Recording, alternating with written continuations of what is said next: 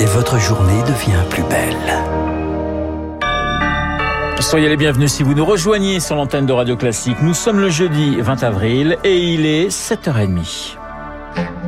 La matinale de Radio Classique avec Renaud Blanc. Et le journal essentiel présenté par Julie Drouin. Bonjour Julie. Bonjour Renaud, bonjour à tous. À la une, la retraite anticipée du secrétaire général de la CFDT, Laurent Berger. La décision était attendue. Elle n'en reste pas moins une surprise en pleine crise sociale. Laurent Berger, le secrétaire général du premier syndicat de France, annonce donc dans les colonnes du Monde qu'il quittera son poste le 21 juin. Je laisserai une CFDT qui va bien, dit-il. Il propose Marie-Lise Léon pour le remplacer, la secrétaire générale adjointe. Et l'annonce a été plutôt bien reçu par l'intersyndicale. Reste que le calendrier interpelle Victoire Fort. Ses proches racontent que Laurent Berger a su patienter. Cela fait un an qu'il veut passer la main. Dès qu'on annonce un départ, les projecteurs se braquent vers le successeur, dit un ténor de la CFDT, qui souhaite mettre en scène le passage de relais. Un 1er mai tremplin pour Marie-Lise Léon, voilà l'idée. Mais dans les esprits, un dilemme, Laurent Berger cherche une porte de sortie pour clore la séquence retraite, souffle un cadre du syndicat. La CFDT est poussée par sa base à ne rien lâcher de la bataille alors que la loi est promulguée. Alors en interne, le débat commence à poindre. Quand retourner négocier avec le palais? On attend des garanties du gouvernement, un vrai deal social, assure un dirigeant.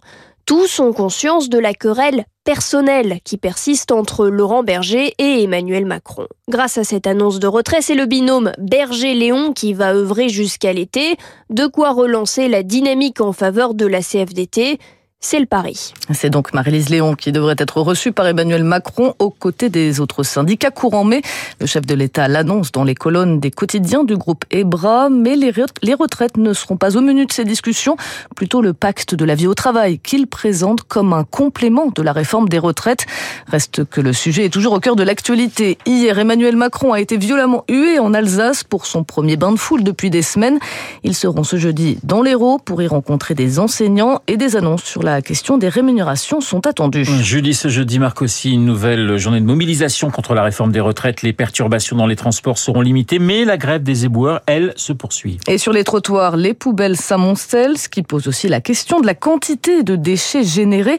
2 à 3 millions de tonnes chaque année en Ile-de-France et la région est encore à la peine sur le tri de ces déchets à Naïo. En Ile-de-France, seuls 25% des déchets sont triés pour être recyclés contre 50% par exemple en Bretagne. Une différence qu'Elder De Oliveira, directeur de l'Observatoire régional des déchets d'Île-de-France, explique par le laxisme des particuliers et des professionnels. Le verre, vous avez 4 euh, bouteilles sur 10 qui en Ile-de-France ne sont pas recyclées, alors que le verre, c'est un matériau que tout le monde connaît. Il n'y a pas de problème de complexité des consignes de tri. Un manque de motivation ou parfois plutôt un manque d'équipement. D'après Mélisande Césaria, coordinatrice de Zero Waste Paris. J'interviens aussi beaucoup dans les écoles, les universités et on fait mal le tri. Des fois, il y a juste une seule poubelle, même pas de poubelle jaune. À cela s'ajoutent des déchets qui ne sont pas encore recyclables comme les biodéchets, les fruits, les légumes, les coquilles d'œufs. Eux représentent un tiers de nos poubelles d'après Zero Waste, mais finissent soit incinérés, soit enfouis aux grandes dames de l'environnement, indique Mélisande Césaria. C'est vraiment une catastrophe de les enfouir parce que euh, en se décomposant, ils vont créer du méthane, qui est un gaz à effet de serre 20 fois plus puissant que le CO2. Mais sur ce sujet, la loi est en train de changer. À partir de l'an prochain, les collectivités territoriales devront impérativement proposer aux ménages des solutions de compostage. Un mot de cette grève historique outre-Atlantique. Un tiers des fonctionnaires canadiens ont débrayé pour réclamer des augmentations de salaire, soit 155 000 personnes.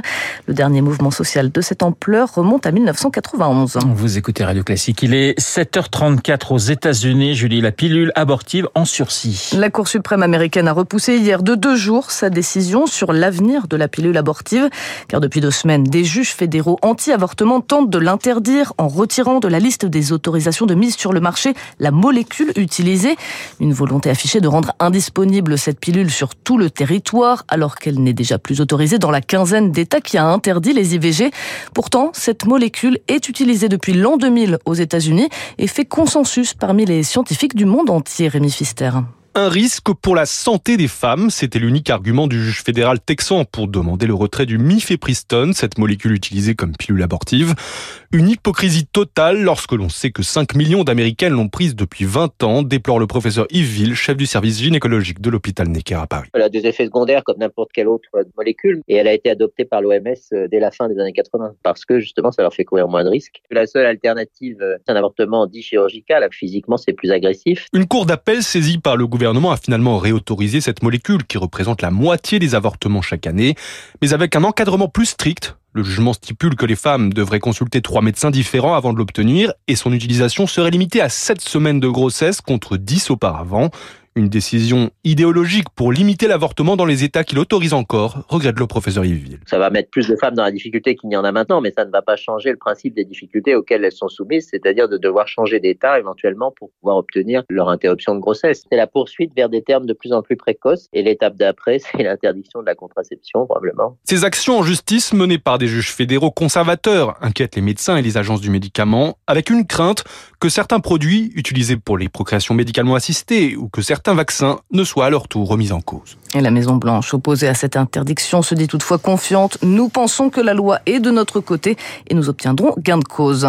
Au Yémen, un mouvement de foule meurtrier dans la capitale Sanaa. Au moins 85 personnes ont été tuées et plus de 300 blessées. Rappelons que ce pays, le plus pauvre de la péninsule arabique, est ravagé par un conflit depuis 2014, ce qui a provoqué l'une des pires crises humanitaires au monde. Et puis la situation au Soudan, examinée ce jeudi par les patrons de l'ONU, de l'Union africaine et de la Ligue arabe, entre autres, avec l'objectif de réclamer un nouveau cessez-le-feu. Aucun n'a été respecté jusque-là. Et des milliers d'habitants de la capitale continuent de fuir les combats meurtriers qui opposent les paramilitaires à l'armée régulière depuis cinq jours. Julie, c'est une des conséquences du Covid. La vaccination infantile a fait un bond en arrière de plus de 10 ans. Selon un rapport de l'UNICEF, 67 millions d'enfants ont été privés de vaccins entre 2019 et 2021. Et se remettre sur la bonne voie va être un défi, Chloé Juel. On est revenu précisément au niveau de 2008, plus d'une décennie d'avancée en matière de couverture vaccinale sapée. Le taux de vaccination dans le monde a baissé de 5 points. Il est actuellement de 81%. Un retour en force de la rougeole. Le nombre de cas a doublé en 2022 par rapport à 2021. C'est aussi une explosion des cas de polio, de diphtérie et de coqueluche. 112 pays concernés, principalement en Afrique et en Asie du Sud. Et ce chiffre, 67 millions d'enfants privés de certains vaccins. Pire, 48 millions n'ont reçu aucune dose d'aucun vaccin. Et il y a urgence pour une grande partie d'entre eux qui sont sur le point de sortir du groupe d'âge visé par les vaccinations.